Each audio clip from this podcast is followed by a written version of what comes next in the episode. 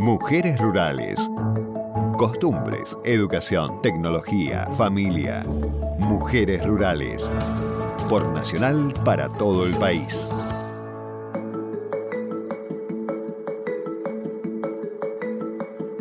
¿Cómo les va? Bienvenidos.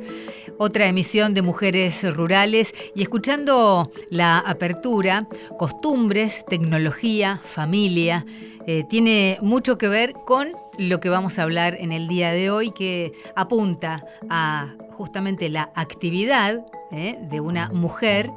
Y, y la familia siempre entra en juego, el temperamento entra en juego, la determinación y la pasión por lo que a uno le gusta e ir hacia eso. Primero, te recuerdo eh, nuestras vías de comunicación, como siempre. El WhatsApp es el 11 53 75 0640. Te lo voy a repetir.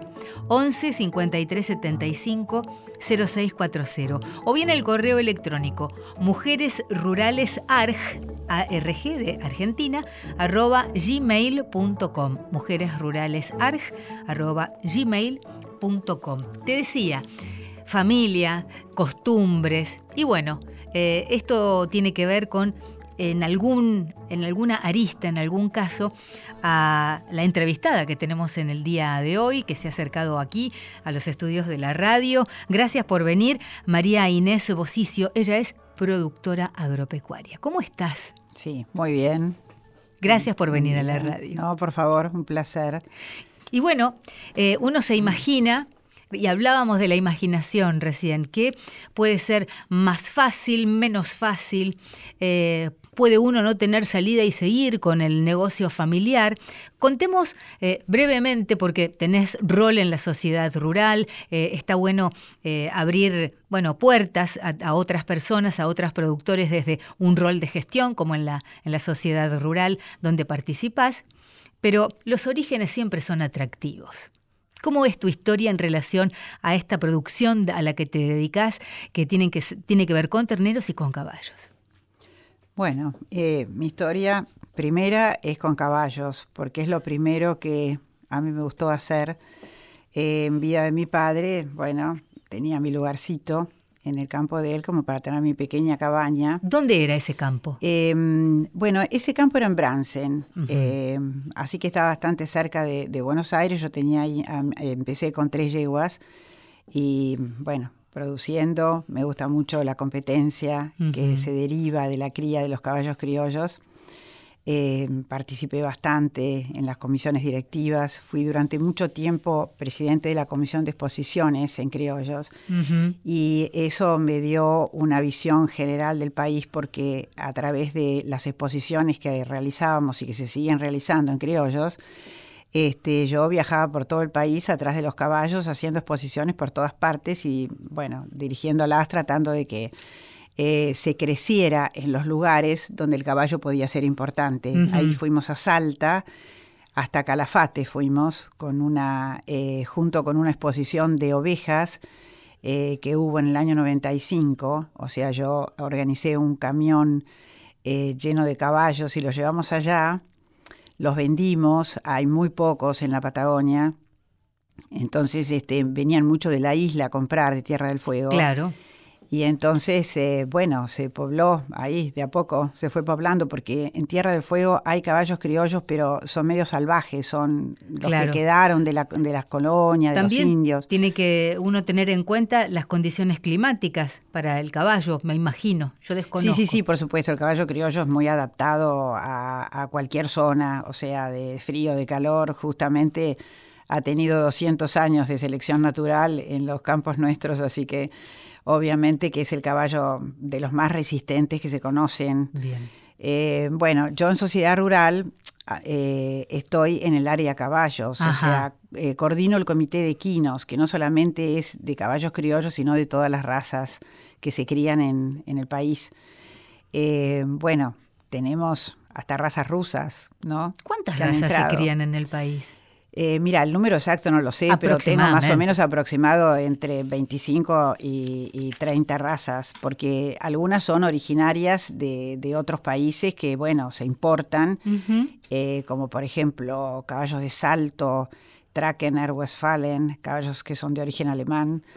Eh, que vienen al país y hay gente que los cría. Bueno, la última incorporación que, hicimos en los registros genealógicos, que estoy muy orgullosa de haberlo hecho porque es el primero eh, que hay en el país, es una raza eh, de origen ruso que se llama Akalteque.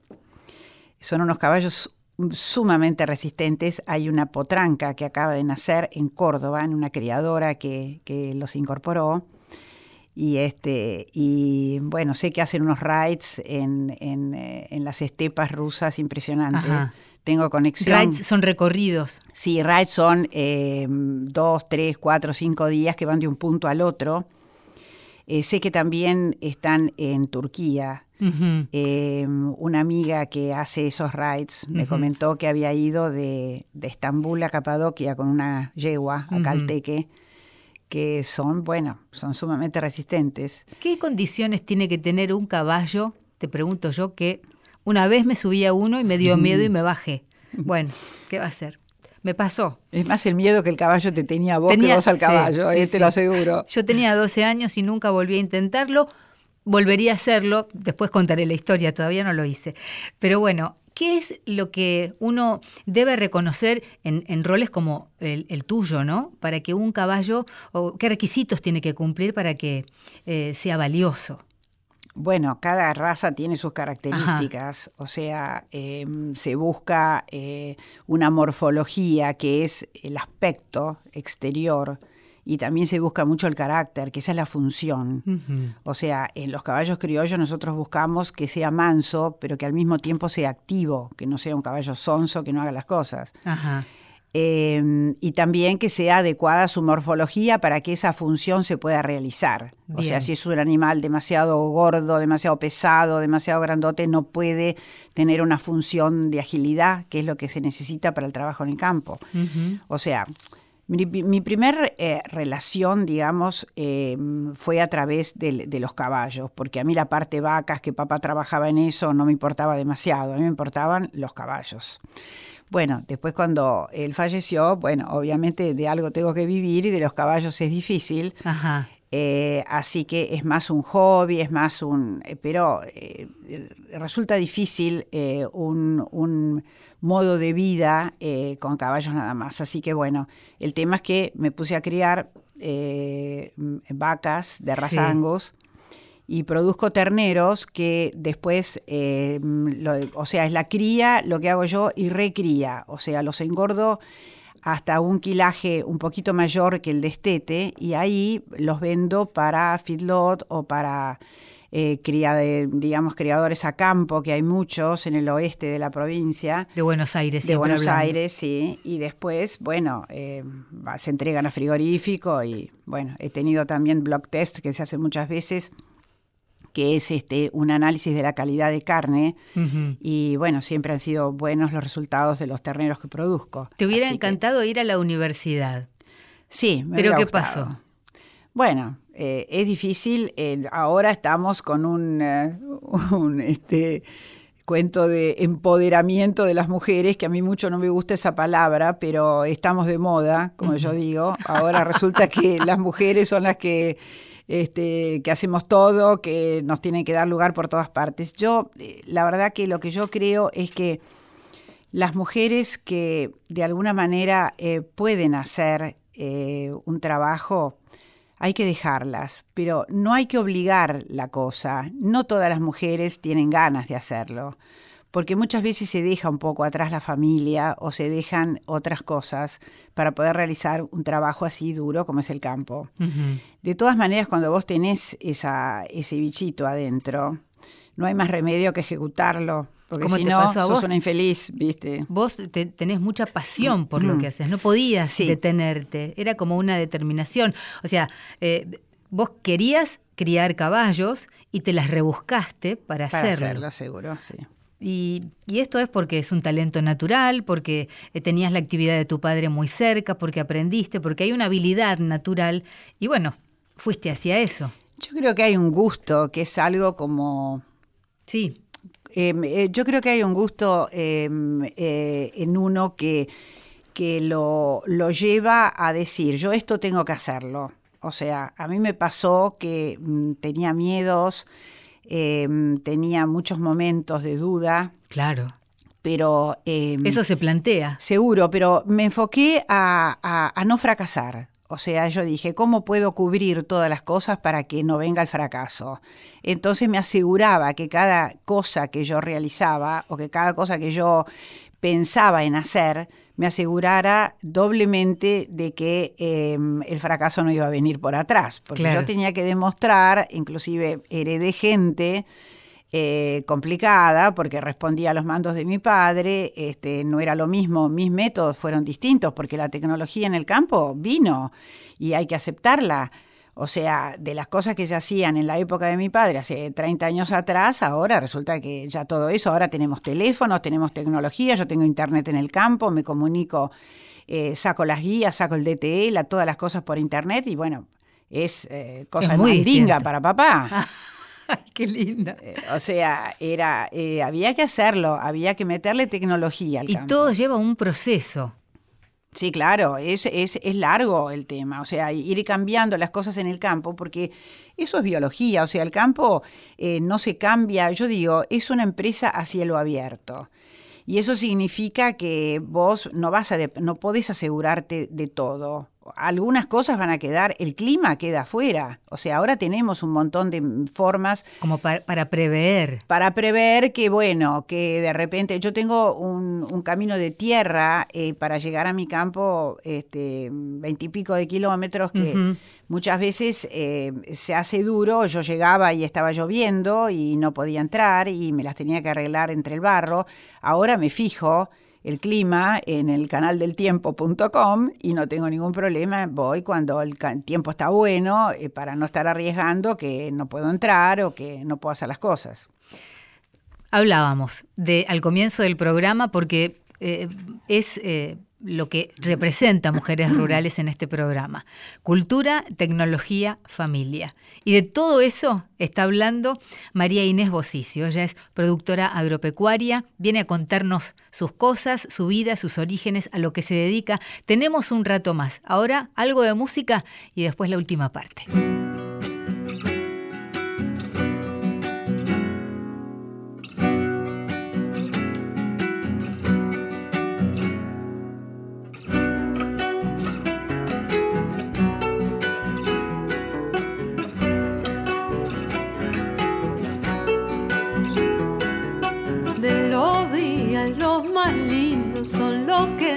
Pecho abrigo una esperanza milenaria y así me pongo a cantar.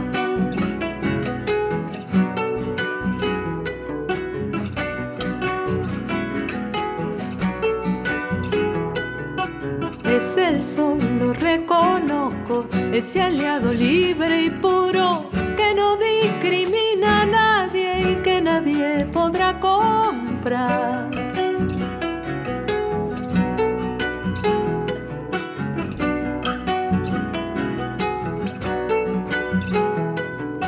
Los días de sol me curo y renazco con mi canto. Los días de sol me devuelven la fe que se me ha ido en llanto. La piedra abierta en el viento va golpeando mi verdad. De los días los más lindos son los que en mi pecho abrigo una esperanza milenaria, la que me empuja a cantar.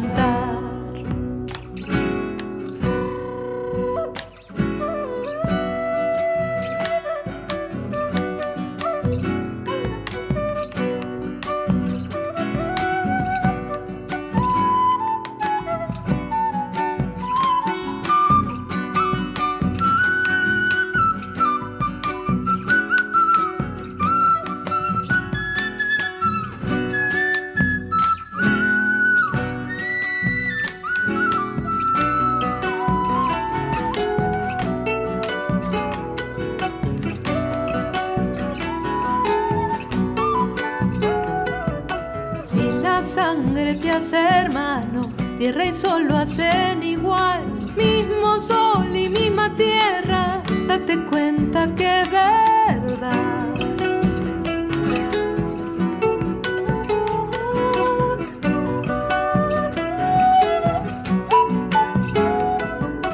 Mismo sol y misma tierra, falta el sueño, nada más, la tierra pariendo, hermano, que el sol siempre alumbra.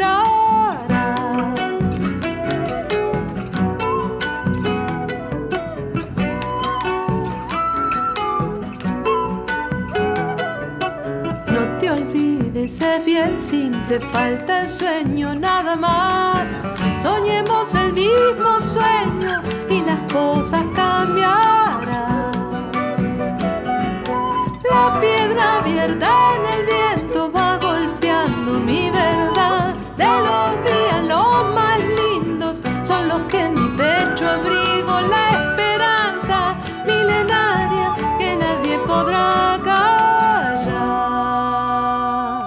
Verónica Condomí de los días los más lindos.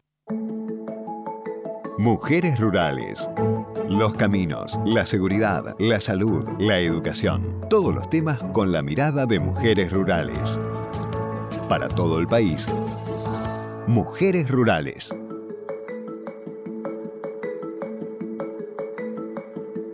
Hoy en Mujeres Rurales contamos con la visita de María Inés Bocicio. Ella es productora agropecuaria.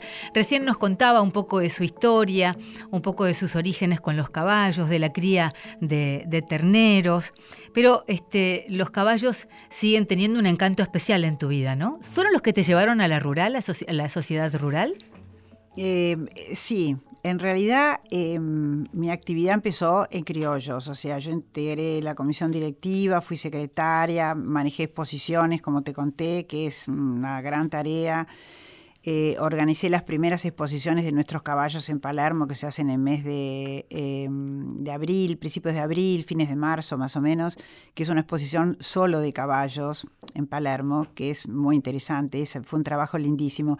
Y ahí es como que me dieron ganas de participar más en la, en, en- en la gremial, como decimos, como para, eh, digamos, ir abriendo canales eh, para, para otras personas que mm, participar. Y, y bueno, y esto eh, en realidad es ad honorem, eh, mi trabajo en la rural. Pero me gusta porque eh, puedo ayudar, puedo em, transmitir eh, una historia bastante larga, porque yo no soy tan niña, pero, pero experiencias que he tenido a lo largo de los años y eh, yo soy bastante, eh, eh, digamos, protectora de los nuevos criadores, me gusta explicarles, me gusta decirles cómo hacer. ¿Te escucha la gente? ¿Te presta Sí, atención? muchísimo, sí, sí. En cuanto a la actitud, Eh, ¿no? me- tengo muchísimos ahijados. Ay, qué lindo. Así que ellos me dicen madrina. Tengo uno en Salta, en, perdón, en, en Mendoza, que lo quiero muchísimo, que empezó su cabaña con, con- conmigo, con mi cría, y bueno, y siempre estaba madrina, mira lo que hice, mira lo que no hice con sus caballos, ¿no? Bueno, son, no sé si hijos, pero sobrinos. eh, Familia es Son familia. ahijados. Son familia. Son ahijados porque yo tengo dos hijos maravillosos, así que son ahijados. Sí, Bueno. sí, son ahijados. Eh, el tema que eso me abrió ciertas puertas como para que en sociedad rural, dentro de eh, que fueran viendo el trabajo que, que uno hace. Y entonces se creó en un, en un tiempo que eso fue muy bueno, fue un trabajo de Roberto Vidal, que fue secretario de Sociedad Rural Argentina, al cual lo recuerdo especialmente, el doctor Roberto Vidal, una gran persona, que se le ocurrió hacer un grupo de productoras, éramos todas mujeres, porque de la sociedad rural en esa época se manejaba muy, muy con hombres, y bueno, y él dijo, ¿por qué solo hombres? O sea, debe de haber un montón de mujeres que manejan sus campos, que son ellas las que, las que se ocupan de, eh, de digamos, de, de la producción, ya sea porque lo heredaron o porque lo tienen o porque lo que fuese. Y entonces eh, convocó, y éramos un grupo como de 10, 12, 15, no me acuerdo cuántas, pero a- eh, realmente fue un grupo lindísimo. Después Roberto falleció y eso se fue desperdigando un poco. Pero resulta que ahí creo que nos vieron la gente de las comisiones de eh, comisión directiva de Sociedad Rural y di- habrán pensado, bueno, hay un montón de mujeres que pueden integrar eh, el consejo directivo como para ayudarnos y con una visión diferente, una visión muy femenina que este, es de productor, porque nos sentimos em, pares con ellos. Por supuesto, pero siempre hay otra perspectiva. Em, hay como otro ángulo que, Claro. que está bueno también tenerlo. Entonces, bueno, ahí entraron, entró este, em, dos o tres, después, bueno, y ahí es como que Ahora somos cinco y cada una tiene su trabajo bastante específico. Ajá. Eh, no, lo lindo de esto es que somos un grupo realmente que nos protegemos unos a otros. O sea, Hacen un equipo. es un equipo muy bueno. Por lo general, eh, las mujeres somos muy competitivas entre nosotros. Ajá. Esto no es así. Realmente no, ¿Cómo no se trata de. Al contrario, nos protegemos unas a otras eh, y bueno, y trabajamos juntas. Es un equipo muy bueno. ¿Tu rol específicamente dentro de la sociedad rural? Eh, yo soy coordinadora del comité de equinos. Ajá. O sea, y entré a la sociedad rural como delegada de mi zona. O sea, em, la sociedad rural tiene 14 distritos en la República Argentina y eh, en cada uno de esos distritos hay un director, un subdirector y delegados. Entonces, eh, yo entré como delegada de mi, de mi partido. Mi ¿Qué par- partido? Mi partido es el, el Distrito 2, ¿Dos? ¿Qué eh, que es General Guido. es? General Guido. Entonces, eh, yo entré como, como referente de General Guido dentro de Sociedad Rural Argentina. Entonces quiere decir que si hay alguien que tiene ganas de empezar a hacer lo que vos empezaste a hacer con los caballos, lo primero que tiene que hacer, o es una buena sugerencia, recurrir a su delegado y así llegar a la sociedad rural Exactamente. como para que le dé conocimientos, herramientas, que los guíen, porque evidentemente eso está al alcance de la mano de aquel que tiene un espacio o, o las ganas de empezar a producir, porque todo, me parece que casi todo nace desde una idea. Sí, aparte yo creo que para entrar en este tipo de cosas siempre es bueno tener padrinos, eh, tener gente que te ayude. eh, o sea, Sociedad Rural, eh, nosotros tenemos unas promociones muy importantes a los socios eh, menores, a socios adherentes. Los socios menores hasta 35 años pagan eh, muy poco por ser O sea, socios. es accesible Es muy accesible para cualquiera. para los beneficios que les puede... Sí, para los beneficios que podés, que podés obtener. Y mm, podés ser socio adherente, que también es una cuota muy baja, y entonces eso te da la posibilidad de entrar en sociedad rural y, y tener todas las posibilidades, porque tenés desde la biblioteca, pasando por eh, gente que te pueda ayudar en- en- Asesorías. en tu tarea, asesorías completas de lo que sea. Y bueno, si te dedicas a, a caballos, me llamás. Y si te dedicas a vacas, ahí está el, el comité de, de carnes, que es importantísimo. Tenemos varios comités de diferentes cosas. Comité de hidráulica, por ejemplo, es muy interesante para mi zona. Yo estoy en una zona inundable. inunda, Claro. Eh, y el comité está trabajando muy bien. El comité, este, estuvimos en una reunión del ADA, que es la Autoridad del Agua, Mm. eh, eh, que este, vienen eh, holandeses a asesorarnos sobre los cursos de agua de la provincia de Buenos Aires, todo lo que es cuenca del Salado, salida al mar. Están trabajando muy bien en General Lavalle, canalizando este, los canales que ya están, como para que la salida del agua no sea, este, que, que sea buena y que eh, los campos no se inunden. O sea, eh, creo que en, en sociedad rural hay, hay un- grandes posibilidades de ayuda a todos los productores este, rurales. Lo único que puedo decir es que eh, cuentan con, en, en la cuestión de equinos, con una mujer que es realmente apasionada, decidida eh, y sobre todo hacia lo que le gusta. Ella cuando decidió este, dedicarse a esta producción, que no le ha sido sencilla, tampoco imposible. ¿Tenés recuerdos de algún caballo este, o yegua, no sé, depende, que, que sea especial para vos en tu historia? Sí, vos sabés que los árabes, eh, que son los caballistas más eh, importantes, creo yo, a lo largo de los tiempos, dicen, eh, dicen una cosa que yo creo que es cierto. Los humanos tenemos eh, solo un caballo en la vida, que es el que te llega a vos en lo más profundo. Podés tener miles, pero uno es el que siempre lo recordás. En el caso mío, eh, es un- fue un potrillo que mm, yo lo pensaba vender, fue tercer mejor potrillo de Palermo, fue uno de mis primeros eh, animales expuestos, y un criador que yo lo considero mucho me dijo no lo vendas, pero bueno, yo necesitaba plata y lo había puesto a la venta. El día antes me llaman del campo para decirme que había muerto su padre, el padre del potrillo. Sí, sí. Así que me lo tuve que guardar para, mm, digamos, como padre porque me había quedado sin nada. Así que, bueno, él era eh, sumamente activo.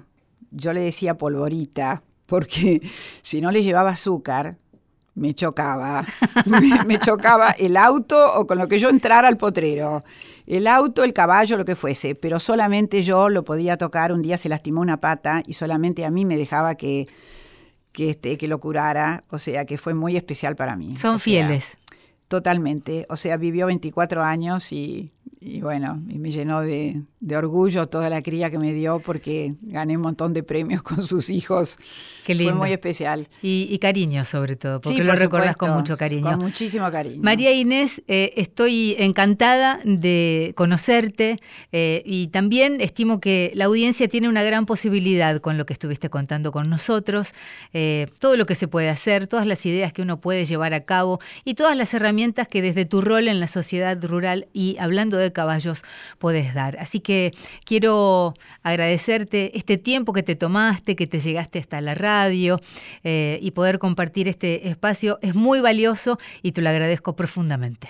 Bueno, yo te agradezco a vos e invito a todas este, las productoras o productores, porque esto no es una cuestión de género, sino eh, de ganas, de, responsabilidades, a que se acerquen y, si tienen ganas de participar, saben que hay una gremial que los va a proteger y bueno, y siempre a la disposición y te agradezco muchísimo porque es lindo contar eh, lo que uno hace y, y, realmente es muy lindo trabajar en lo que te gusta. Claro que sí. Bueno, ella es María Inés Bosicio, productora agropecuaria, la protagonista de Mujeres Rurales del programa del día de hoy. Muchas gracias. La semana que viene nos encontramos.